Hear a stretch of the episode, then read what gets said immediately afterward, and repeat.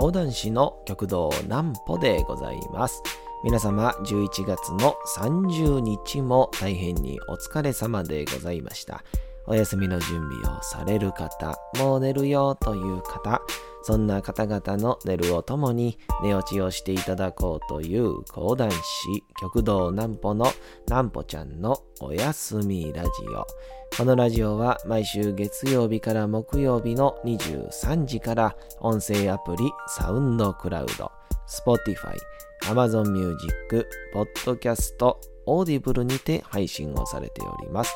そして皆様からのお便りをお待ちしております。お便りは極道南歩公式ホームページのおやすみラジオ特設ページから送ることができます。内容は何でも結構です。ねえねえ聞いてよなんぽちゃんから始まる皆様の日々の出来事や思っていることなどを送ってください。送って。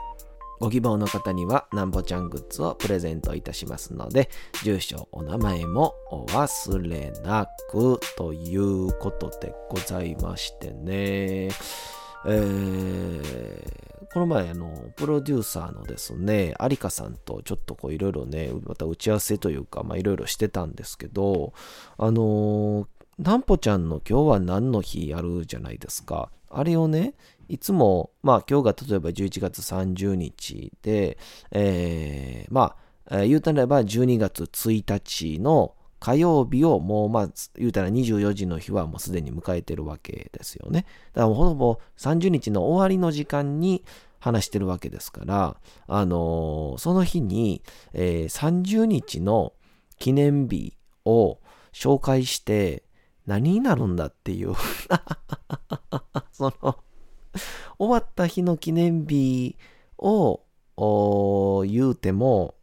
あまり意味がないんじゃないかなっていう、そういう話になりまして、えー、ということで、もう僕はあの、基本的にこだわりなくずっとやってますから、もう言われたことはすぐ変えれる。えー、偉い子なんでね、えー、早速、えー、翌日なんで、12月1日の、え記念日をご紹介したいと思います。それでは行きましょう。なんぽちゃんの今日は何の日？さて、12月1日、明日12月1日でございますね。えー、何でしょうかね。一つ目、これはもう一番有名でしょう。世界エイズデーということで、えー、ワールドエイズデイ。えー、世界保健機関 WHO が1988年に制定、国際デーの一つ、エイズ問題への人々の意識を高めることを目的として制定されたということで、まあ、これはまあ世界でも有名ですよね。免疫低下の病気ということで、うーん、まあちっちゃい頃ってよくわかりませんでしたよね。人のハサミ、え、人のハサミじゃない、人の、えー、歯ブラシ使ったらあかんとか、まあ、人のカミソリ使ったらあかんとかって、えー、本当理由を説明してくれないとわからないですし、なんかでも、その音意外と、日本ってエイズがどういう病気なんかとか、あんまりちゃんと教えてくれてないんですよね。うん。あれ何なんでしょうかね。まあ、説明しづらいんでしょうね。ところどころその感染する経緯とか内容っていうのがね。うん、まあそこら辺も含めて、なんかもっともっと意識できるようになればなぁなんて思ったりいたしますいたしますが。さあ、こう、12月の1日ね、もうすごいんですよ。なんかね、あの、僕のね、なんこのおやすみラジオ的、このおやすみラジオのリスナーたちと共通認識しているあの素敵な日ね。その その、なんでこの日やねんみたいな語呂合わせの強行突破がね、全然ないんですよ、今日ね。もう素敵ですよ。もう映画の日ね。えー、これは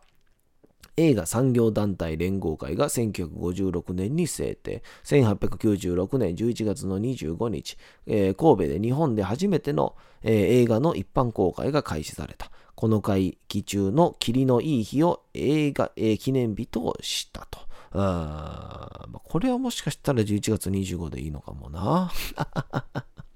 霧のいい日を記念日としたということでね。まあでもこれをもまあまあまあまあいいでしょう。一番ベストな日にしたんですから、語呂合わせじゃないですからね。えー、鉄の記念日。日本鉄工連盟が1958年に制定。1857年 ,7 年のこの日、南部藩士大島が日本で初めて航路による製鉄に成功したということ。完璧じゃないですかね。次なんかもこれ素敵ですよ。デジタル放送の日。地上デジタル放送推進協会、現デジタル放送推進協会と総務省が2006年に制定。この日は2000年に BS デジタルの本放送、2003年に三大都市圏での地上デジタル、地デジの本放送が開始された日であり、2006年のこの日には全都道府県で地デジ放送が開始されているということで。これめっちゃ覚えてますよね。地デジ始まったって言って、んで、えー、あれですよ。あのー、家とかで、そろそろあの、数年以内に地デジ、じゃ地デオアナログか。アナログ放送が終わるから、えー、皆さん、あのー、テレビ買い替えてくださいねってなって、で、この、まあ、中にはいるんですよね。その、そんなもんでなんで買い替えなあかんねん、みたいな人がいるから、その買い替えれない人に関しては、えー、その、チューナーというかね、え、このテレビに一つチューナーを通して、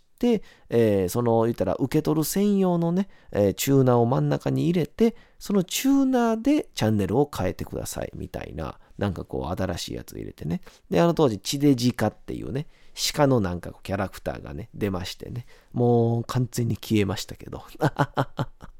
おそらくセント君はこっちの方がセント君らしいんちゃうかなっていう、その奈良の鹿にね、合わしてる感じの。あのセント君、奈良のセント君はもう完全にコスプレしてる人間ですからね、あれは。もう完全に鹿に近いのは地デジカでございましたけども、そんなんはいいんですけどね。まあそういう風でね、えー、懐かしいなぁなんて思ったりもいたします。いや、これでね、一番ね、こう、今日がどんな日かっていうのが、一番素敵やったんが、まあ素敵というかいいなと思った着信メロディーの日っていう。もう着信メロディーって言って、えー、まずピンとこないですから、着メロね。着メロって言われて、あーとか懐かしいって思うの多分僕が最後の世代ちゃいますかね。うん、多分1991年、平成3年生まれ。これなぜなら、えっとね、まあ、大体これ今はわかんないですけど、スマホとか買うのが、大体、えー、大学、高校生ぐらいなんですよね。いわゆる携帯を持つのが高校生なんですよ。で、その高校生の時に携帯を持つ初めのタイミングでもう、えー、僕より何個下かな ?3 個下か4個下にはもうすでにスマホなんですよね。うん、僕が大学3年生の時にみんながスマホになりましたから。っていうので、えー、おそらく高校生、大学生ぐらいで携帯を持った当時の子たちは、もう初めからスマホですから、っていうので、もうあの、いわゆる着メロっていう文化を知らないんですよね。もう iPhone とか、えー、いわゆる、まあ、Android 携帯と言われる他社メーカーのやつは、もう全部基本的にはもうピコーンとかね、えー、チロチロチロリーンとかね、ポッポーとかね。何でもいいんですけど。あのー、もうほんと携帯に内在されてるやつを使うっていう、不思議ですよね。あの、前までやったら、えー、携帯に付属されてんのはダサいから、自分でえー、いわゆる着メロとか着歌ですかね、をダウンロードして、で、それを携帯に設定してたのに、まあ、メール来るとかね、で、好きな人のやつだけは、えー、なんかこう、違う歌にしようかな、みたいなのがあったりしたんですけど、でもいよいよ、うん、あの時になった瞬間に、もうみんなが、うん、なんか着メロ着歌がダサいみたいになって、で、この着メ、新メロディの日がね、12月1日なんです。えー、携帯電話用着信メロディーの企画を開発した株式会社フェイスが制定。1999年のこの日、同社が世界で初めて着信メロディーの配信を行ったということで。いやいいですね。うん。こういう日を求めてたな。あこれだって、もう皆さん明日になったらね、これもうすでに、えー、皆さんが明日使えますから、えー、これはぜひともね、皆さん明日、あね、朝人に出会った時には、えー、今日ってね、着信メロディーの日なんだよ、とか、エイズの日なんだよ、映画の日なんだよってこうね、言っていただきたいと思います。なんでちょっとオカマっぽくなったんでしょうか。さあ、あということで、今日ね、11月30日でしょ。で、昨日が日曜日の29やったんですけど、もう一日通してね、もう驚くほどやる気出なくて。明日から頑張ろうという日の人に、人たちに何を言うてんねんって話なんですけど、もう驚くほどやる気が出なくて、とりあえず、あの、前日がね、ちょっと、え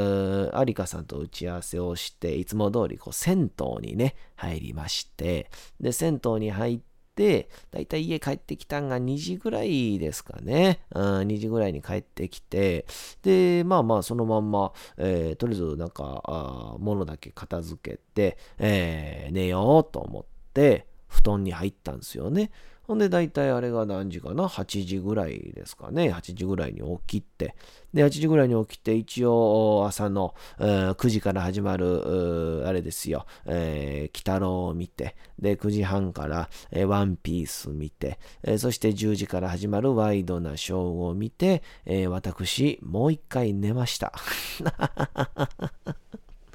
もう一回寝てしまうというですね。あれ何なんでしょうね。あの、無性に布団に行きたくなる感じ。もう今でもそうなんですよ。今僕だって、この放送を投げ出して布団に行きたいですから、じゃあすんなよって話なんですけど あの、何なんでしょう。やっぱ寒なってきてるからなんかな。やっぱ寒なってきてるせいか、もうね、毎日のように朝起きて、えー、まあ、外出てちょっとブラブラって僕基本的にまあほんま1、2分ですけど歩くのが日課なんですよ。で、日課でわーって歩いて、で、そのまんま、えー、帰ってきて、もう一回布団に入るっていう 良くないよな。良くない。でね、やっぱまあこの、今日がね、あの、師匠のお稽古とかがありましたんで、基本的には、あの、ちょっと台本を覚えないといけないというか、話を覚えないといけなかったんで、やらなくちゃいけないっていうほ日やったんですけど、でもそれでもね、なんかこの、うん、やる気が出ない。えー、こうやる気が出ないってね、いや、じゃあもうやりなよって思うと思うんですよ。まあ、聞いてる方はね。でもね、一言言わせていただきたい。やる気が出ないんです。そう、そんなことなんで、あのー、とりあえずね、今日ね、あのー、やる気が出る方法をね、もう徹底的にね、もう調べてきました。もういろいろ調べてきました。もうだから今日はね、皆さんやる気が出ない人はこういうことだよということをね、皆さんにお伝えしたいと思います。さあ、やる気が出ないのはなんで実は理由があるんですということでね、調べてまいりました。えー、大体こうですね。もうすぐ定期テストなのに全然勉強する気がしない。プレゼンのし、えー、資料作成が進まない。部屋が汚れ放題だけど、片付けなんてやりたくない。さあ、こういう時にやらなければいけないことがあるのにやる気が出ない。それはやる気が出ない理由が存在するからなんです。さあ、それ一つ目。精神的、身体的に疲れている。これが一つ目ね。二つ目。悩み、考え事など他に気になることがある。これいいですね。だからその集中できないってことですよね。えー、手につかないみたいなね。で、三つ目。それをやりたくない気持ちが大きい。それ自体が嫌いという。これはもう非常にあると思うんですよ。で、これ、あのー、一つずつね、それぞれのね、解決策があるんで、まずこれ、えー、身体的に疲れている精神的だよっていう時は、まずセルフケアをしましょうということでね、しっかり睡眠をとりましょう。栄養バランスの取れた食事をとりましょう。適度な運動をしましょうという。まあ、ここら辺非常に大事ですね。で、もう一つが、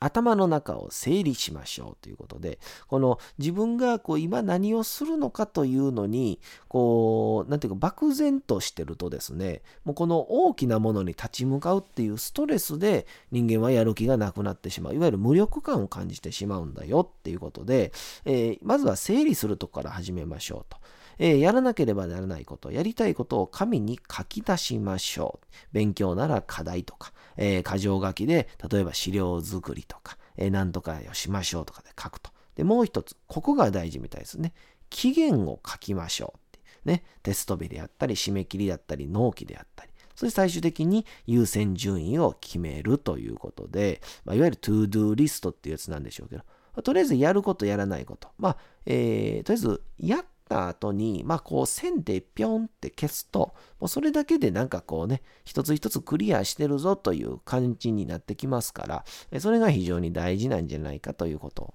書いております。そして、こっからがね、一番大事みたいですよ。三つ目。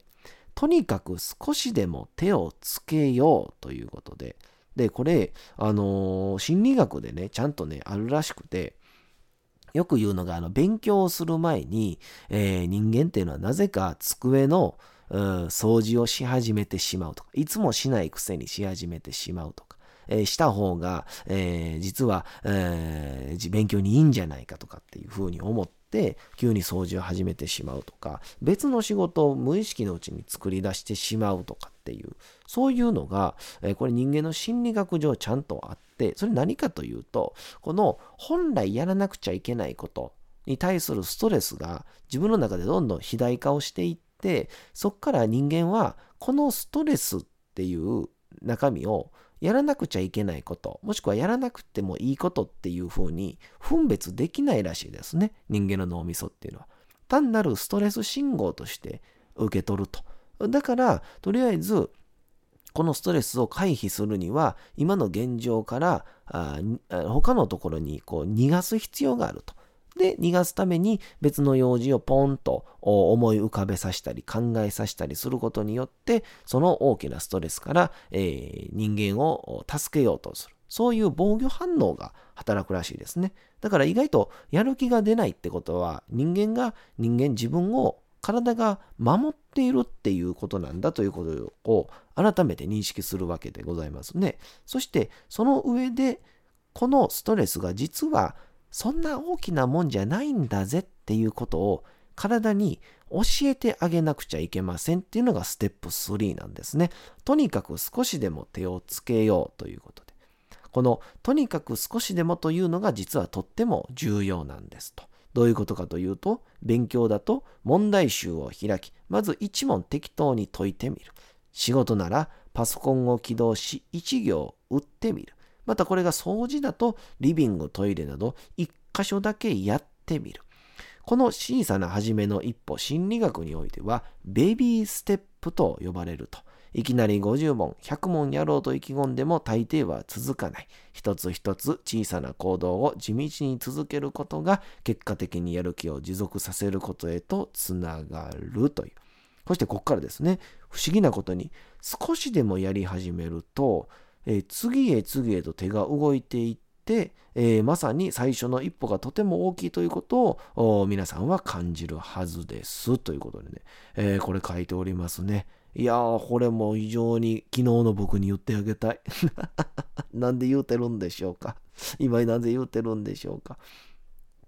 さあ、そのね、えー、ぜひとも皆さんね、えー、こんな感じで、えー、まずはね、とりあえずやってみると。で、とりあえずやってみて、あ、これは意外と時間かかるぞってなったら、まずこう大変だということをね、認識して、で、どれぐらい大変かということを、まずちっちゃくちっちゃく分けていって。まあそうですよね。急に丼飯いっぱい食えって言われたら、うってなりますけど、とりあえず、この、なんていうかな、この本当にこう、親指大のご飯、これ食べてって言われても、あ、いいっすよって言ってペロッと食べますもんね。これがたとえ後に丼全部を食べる流れになるのは知らずとも、この親指大ならペロッと食べれてしまいますから。で、いつの間にか、えー、あれ？気づいたら、丼半分だけ食わされてたお腹いっぱいだって言いながらも、丼半分はもう食うてるわけですから、あと残り半分をどう食べるか考えるというわけでございますので、えー、ぜひとも皆さんですね、えー、明日またやる気が出ないぞという人は、まずはちょっとずつやり始めてみるというところをやってみてはいかがかななんて思ったりいたします。というわけでございましてね、なんぽちゃんの昨日の反省時間でございました。いやいや、もうね、えー、ああ、失礼しましたね。えー、机を蹴ってしまいました。そろそろ寝ようという人がおんのに。さあ、そろそろ、つい最近始まりました。江戸川乱歩の D 坂の殺人事件の、えー、続きでございます。どうぞお楽しみください。お次のコーナーに行きましょう。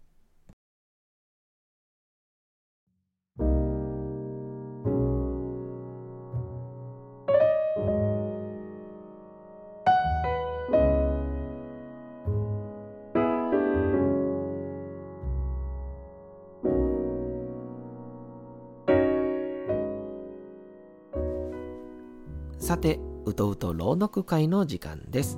皆様、小さい頃眠れなかった時に、お父さん、お母さん、おじいちゃん、おばあちゃん、お世話になっている方に本を読んでもらった思いではないでしょうか？なかなか眠れないという方の力に寝落ちをしていただければと、毎日美しい日本語の響きで綴られた様々な物語、小説をお届けしております。えー、さて、本日もお読みいたしますのは、江戸川乱歩の D 坂の殺人事件でございますね。えー、どういう風な展開になることやら、えー、前回までのお話が聞きたい方は、えー、過去のバックナンバーをお聞きいただけたらと思います。それでは本日もお楽しみください。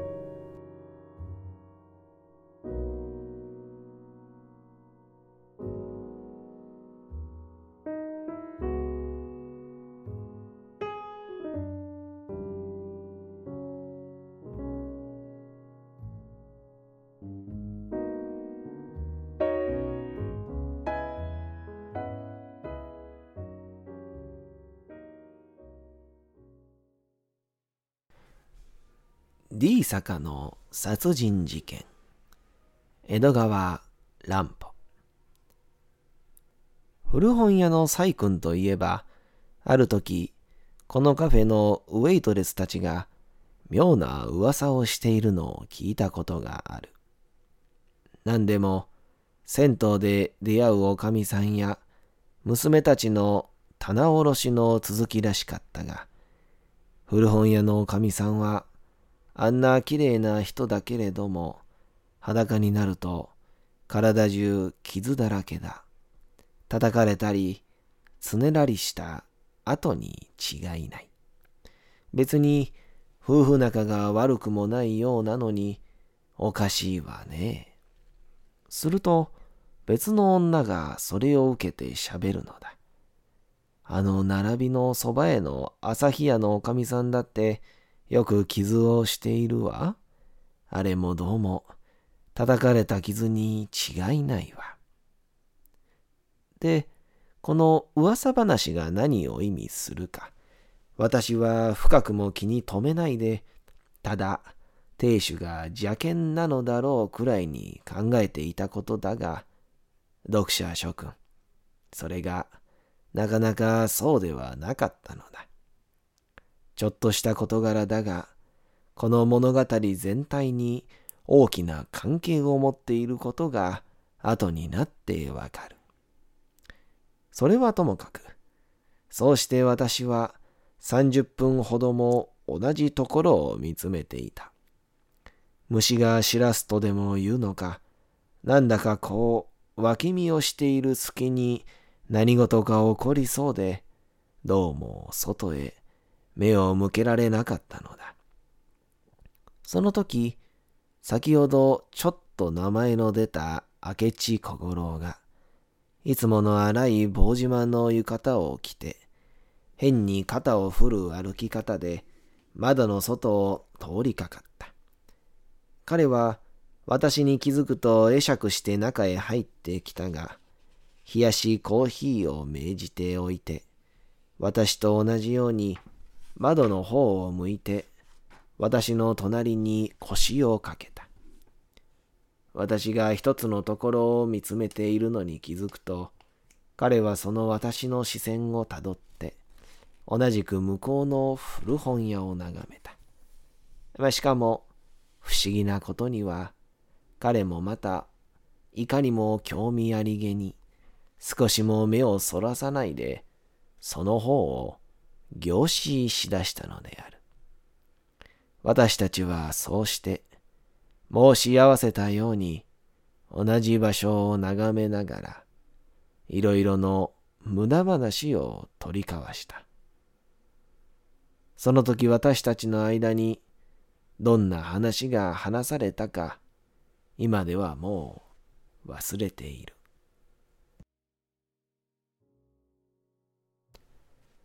さて本日もお送りしてきましたなんぽちゃんのおやすみラジオ。改めてにはなりますがこのラジオは毎週月曜日から木曜日の23時から音声アプリサウンドクラウド、Spotify、Amazon Music、Podcast、Audible にて配信をされております。また金曜日24時からは極道南歩の YouTube チャンネルにておやすみラジオとは打って変わって南歩ちゃんの夜更かししちゃっていいじゃないと題したライブ生配信を行っております。チャット機能などのコメントもいただきながらの生配信ですので、ぜひともお越しください。そして皆様からのお便りもお待ちしております。お便りは、客道南歩公式ホームページのおやすみラジオ特設ページから送ることができます。内容は何でも結構です。ねえねえ聞いてよなんぽちゃんから始まる皆様の日々の出来事や思っていることなどを送ってください。送ってくださったご希望の方にはなんぽちゃんグッズをプレゼントいたしますので、住所、お名前もお忘れなく。